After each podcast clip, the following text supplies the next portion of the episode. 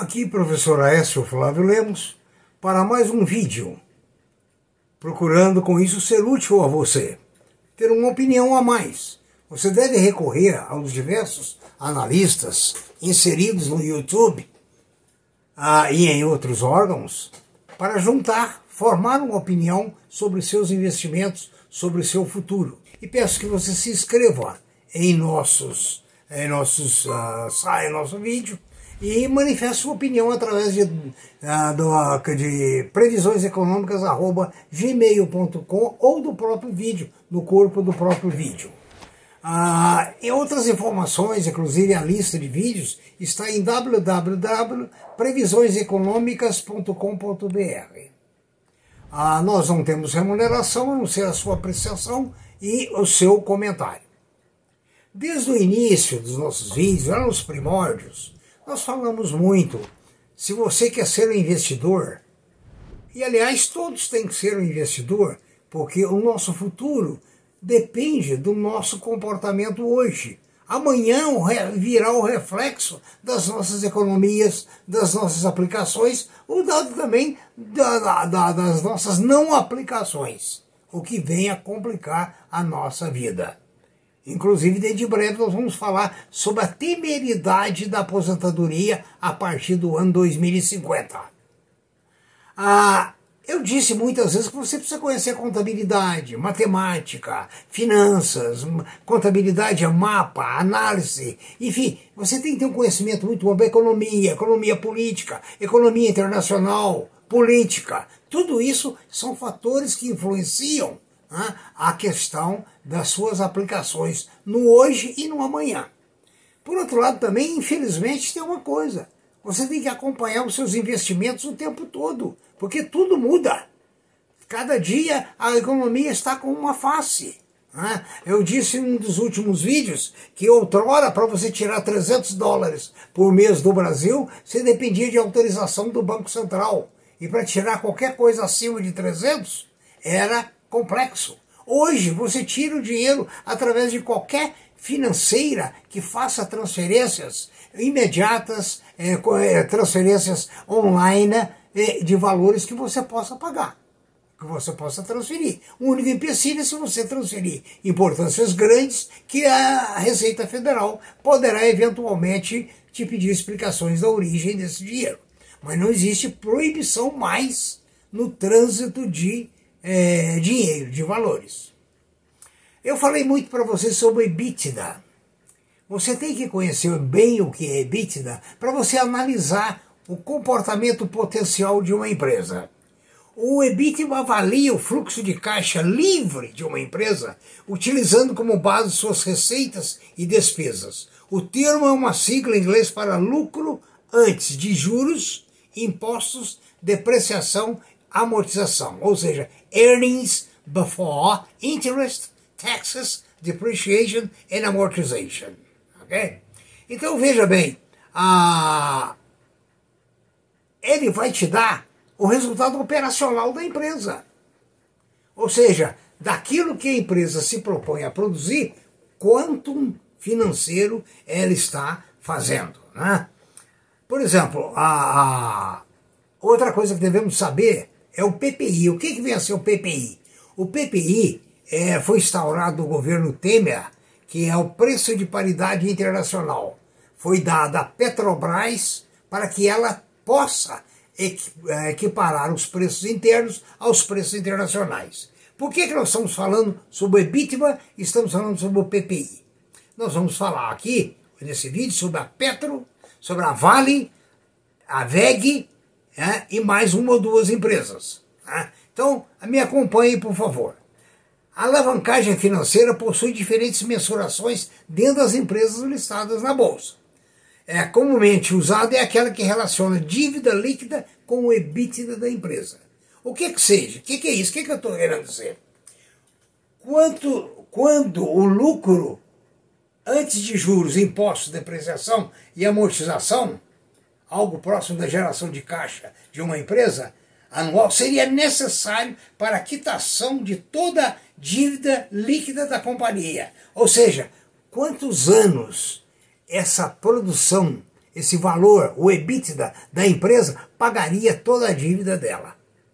Ou seja, se é um, se é dois, se é três. E aqui nós vamos ver a, a importância e a relação desses dados em relação com concernente a Petrobras, a Vale, a Ambev, a VEG e a Itaúsa, independente de seu campo de atuação. Mas o importante é a capacidade que cada uma tenha de liquidar a, as suas dívidas. É, com quanto tempo? Por exemplo, a Petrobras pode liquidar a sua dívida com o EBIT, 0,51% do EBITDA anual.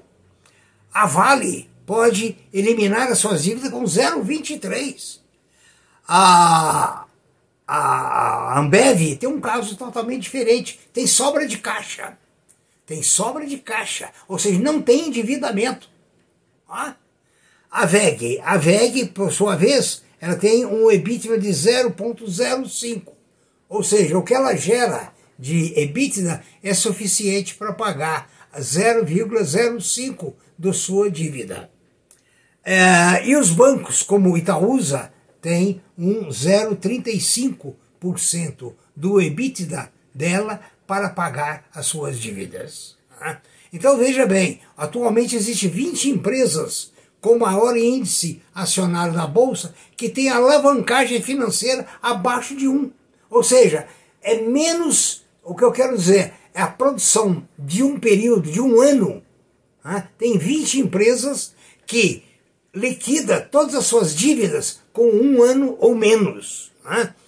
A 13 tem um indicador de, de endividamento negativo, ou seja, geram mais EBITDA, geram mais, mais produto, geram mais caixa do que a necessidade de pagamento. Olha que importante o que eu estou falando. Olha a divisão das empresas. A empresa tem um EBITDA que cobre, que num ano, meio ano, cobre toda a sua dívida, e tem as empresas que não precisam é, de, dessa produção para pagar as suas dívidas. O que, que isso quer dizer? Isso quer dizer que você tem que procurar as empresas que são sólidas, líquidas, nesse ponto. Por exemplo, eu conheço empresa na Bolsa que tem uma, uma dívida enorme e um EBITDA pequenininho. Para que, que você vai investir nessa empresa? O endividamento dela, digamos que é 10, e o EBITDA dela é 0,5, por exemplo, ou que seja 1.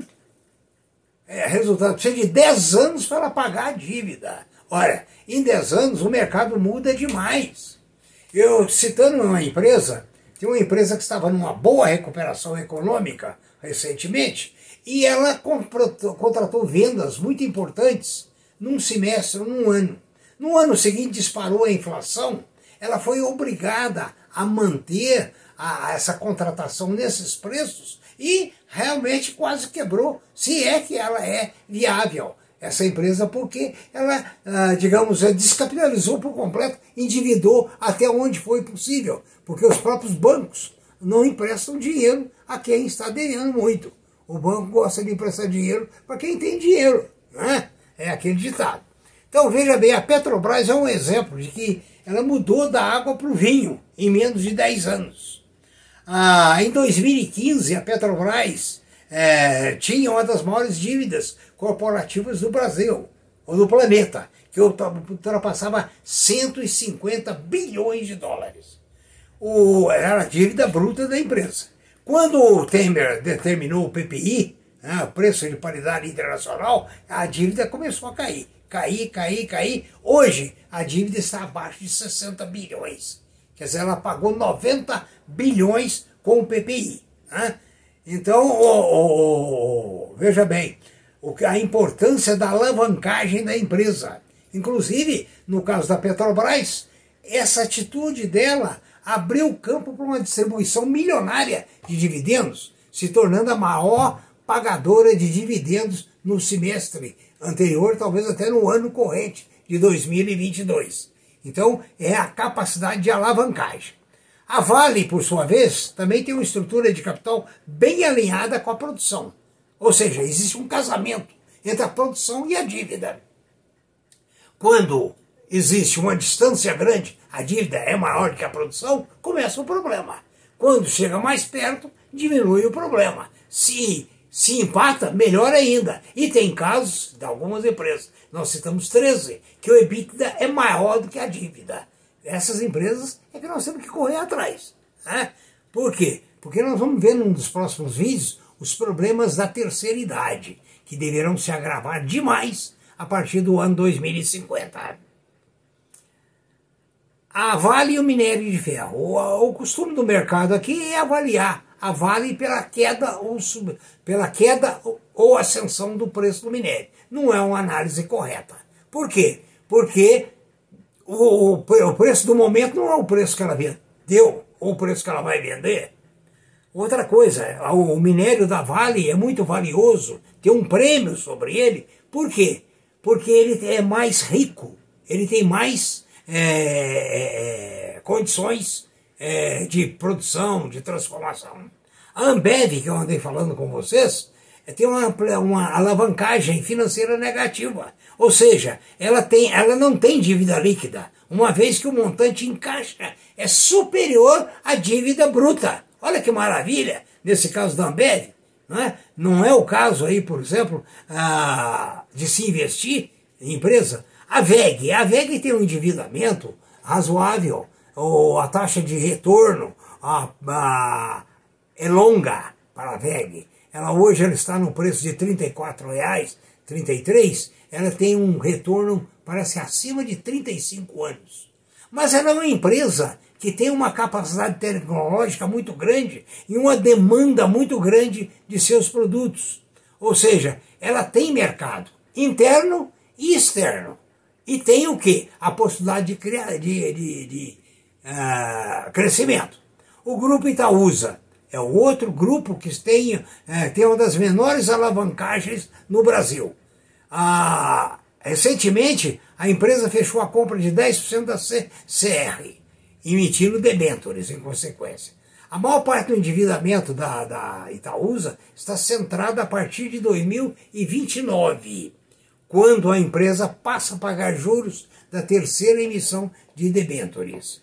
A Itaúsa é um conglomerado muito forte né? e, em consequência disso, promete bons resultados para o futuro. Bom, aqui ficou um leque, ficou uma observação importante. Você analisar a dívida líquida com a, a, a, a, dívida com a produção EBITDA, com os números do EBITDA, para que você possa alavancar sua carteira. Muito obrigado, espero que tenha tido bom proveito estamos livres para comentários à sua vontade. Felicidades, sucesso e cuide-se, ok? Até logo.